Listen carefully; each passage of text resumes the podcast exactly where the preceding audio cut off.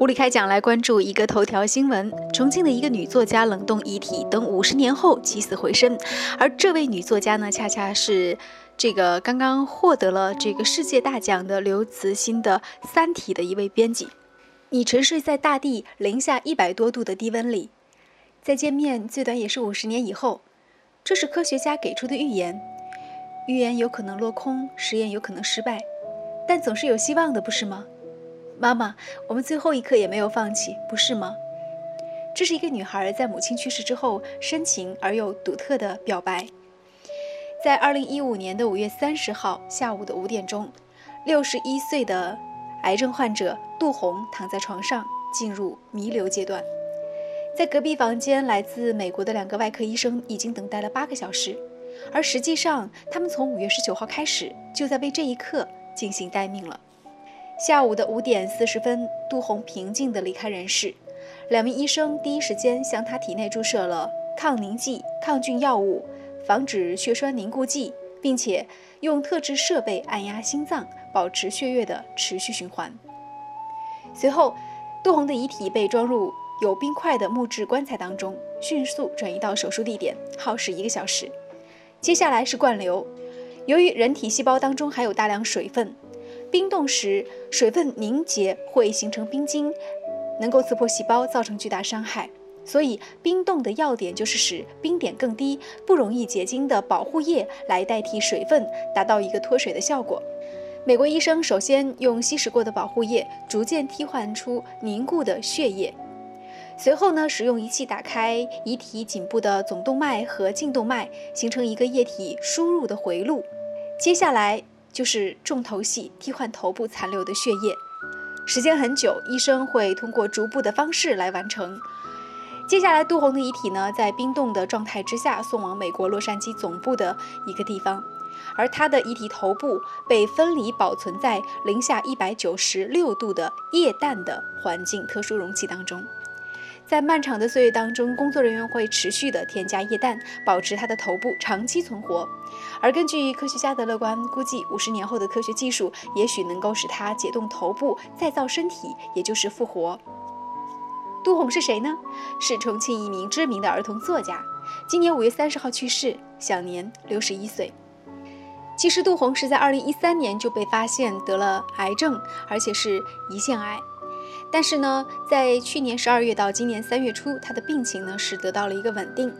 他二十八岁的女儿呢，这时候呢还跟他一起在过年的时候去过女婿的家乡深圳过年。但是没想到今年的三月份，他的健康状况就直转急下。这时候，他的女儿张思瑶在网上的一则新闻引起了他们全家人的兴趣。一个泰国夫妻因为无法拯救患有脑瘤的母亲，把女儿送到美国一个科研机构进行冷冻，希望科学发达时再将女儿解冻治疗。母亲当时曾经半开玩笑地说：“我也把身体冷冻起来吧。”母亲只是开了一个玩笑，但是女儿呢，却把这个想法完全告诉了自己的丈夫。两个人呢，稍微查了一下，这项人体冷冻技术至少需要上亿元资产，他们只是工薪阶层，这么高的费用只能作罢。但是他们辗转又联系到了一个美国专门从事人体冰冻研究的科研机构，这个机构的名字叫做 Airco。联系了几次，我们认为对方给我们的信息是可信的。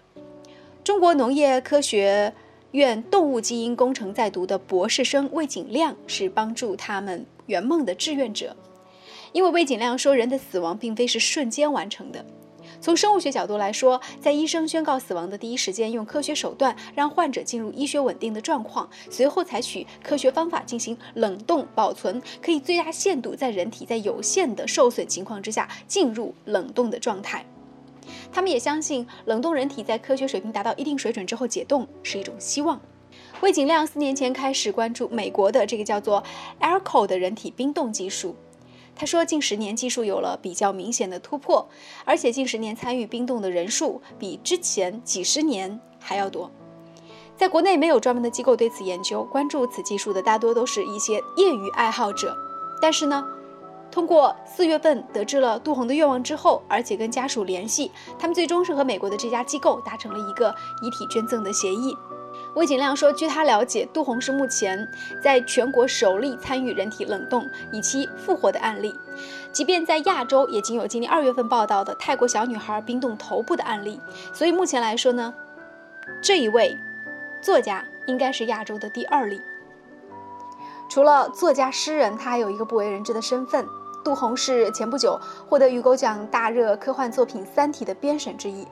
在小说当中有一个叫做云天明的角色，就是通过大脑的这个冷冻技术，最终通过三体人的克隆技术成功复活的。杜洪在生前他说他不介意用自己的遗体做科学实验，因为新的科技总是要有人来尝试的。为此，他的女儿张思瑶甚至是卖掉了在北京二十多平米的一套房子，加上杜洪自己的一些积蓄，凑齐了所需要的七十五万元，于是跟这家美国的 Arco 公司签了协议。如今呢，杜洪的遗体已经在美国洛杉矶完成了一个冰冻技术，而张思瑶和她的丈夫也已经前往美国进行了探视。根据工作人员介绍，杜洪的遗体处理得非常成功，在受损很小的情况之下，已经通过了液氮保存在了零下一百六十九，已经通过液氮保存在了零下一百九十六度的环境当中。至少从封存的技术来看，它是享有和《三体》当中于天明相似的一个待遇的。其实，美国机构在一开始并没有做好完全的准备去接收这样的一个实验，而张思瑶也是多次问母亲要不要放弃，但杜洪呢却非常坚定的要求一定要从事这样一个实验。就在五月三十号下午，六十一岁的杜洪去世了，而他的女儿张思瑶在朋友圈当中写道：“公元二零一五年五月三十号十七点四十分，妈妈，我们在未来见。”我们也请五月小龙就这件事情呢，给我们来做一个简单的点评。嗯，我觉得很多人看到这个新闻以后，都有一种啊，可能是时空错乱的感觉，似乎好像是一种科幻电影里面的场面，直接在我们现实世界里面发生了。这个里面呢，其实啊，我们说把时间往前面再追溯一段时间的话呢，我们也知道很多科幻电影的事件，比方说凡尔纳最著名的《飞到月球》，还有《海底两万里》当中阐述的那些啊，幻想当中的登月火箭，还有。海底的那个潜水艇，实际上呢，随着时间的流逝啊，都成为了真实。很多事件在最开始发生之前，我们都是感觉到很惊悚和不可思议。但是呢，随着我们说慢慢的发展，所有的幻想啊，只要有想法，其实呢，都有成真的那一天。所以说呢，反过来讲啊，今天我们对于啊人体冷冻还有换头这个事件呢，我们说表现了很大的一个惊讶。但是呢，很有可能啊。不过，短短的几十年以后，在整个科技的一个飞速发展的情况下，我们会发现呢，今天让我们很惊悚的一个新闻将成为一个常态。那这个里面呢，我另外也很想表达另外一方面的意意见，就是说啊，虽然我对于我们说整个科技的一个发展的一个展望，我是很赞同的，但是实际上在理论根据的一个前提条件下呀，我们可以看到，在当前的一个时代和科技背景下呀，人体冷冻，还有那个肢体切换等等啊，实际上它的技术是不成熟的，完全不成熟。所以呢，它不仅价格很昂贵，而且呢，技术的那个瓶颈啊是很大。那么现在这则新闻里面出现的出现的情况，我觉得更像是一种科技的一种炒作，更像是一种类似于科技整个项目的一个一种广告。他更注意的是，想通过这种方式啊，把人体冷冻这个概念，慢慢的输入到我们每个人的普通生活和普通的头脑意识当中，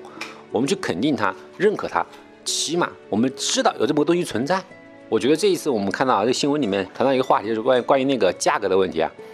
就说你实现人体人体冷冻实际上是一个天价，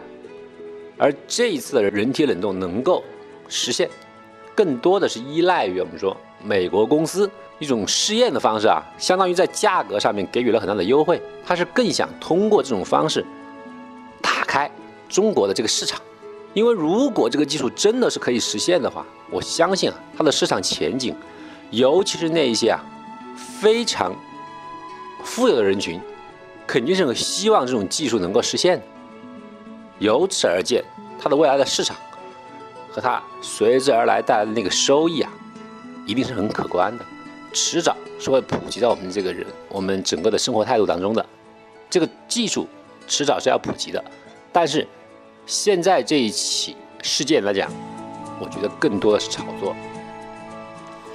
呃，那接着五月小龙的话，我也想多说两句啊。关于这个换头术是否能够实现呢？在五十年之后，像这个这位重庆的女作家，她所患的这种癌症能否被治愈呢？其实都是一个未知数。但是我们总是会觉得说，科技的进步有的时候真的是让你觉得挺目瞪口呆的。在过去人类看起来不可能实现的事情，今天的人类将已经有一些梦想做成了现实。我觉得，比如说移动互联网啊等等，就是非。常非常之伟大的发明，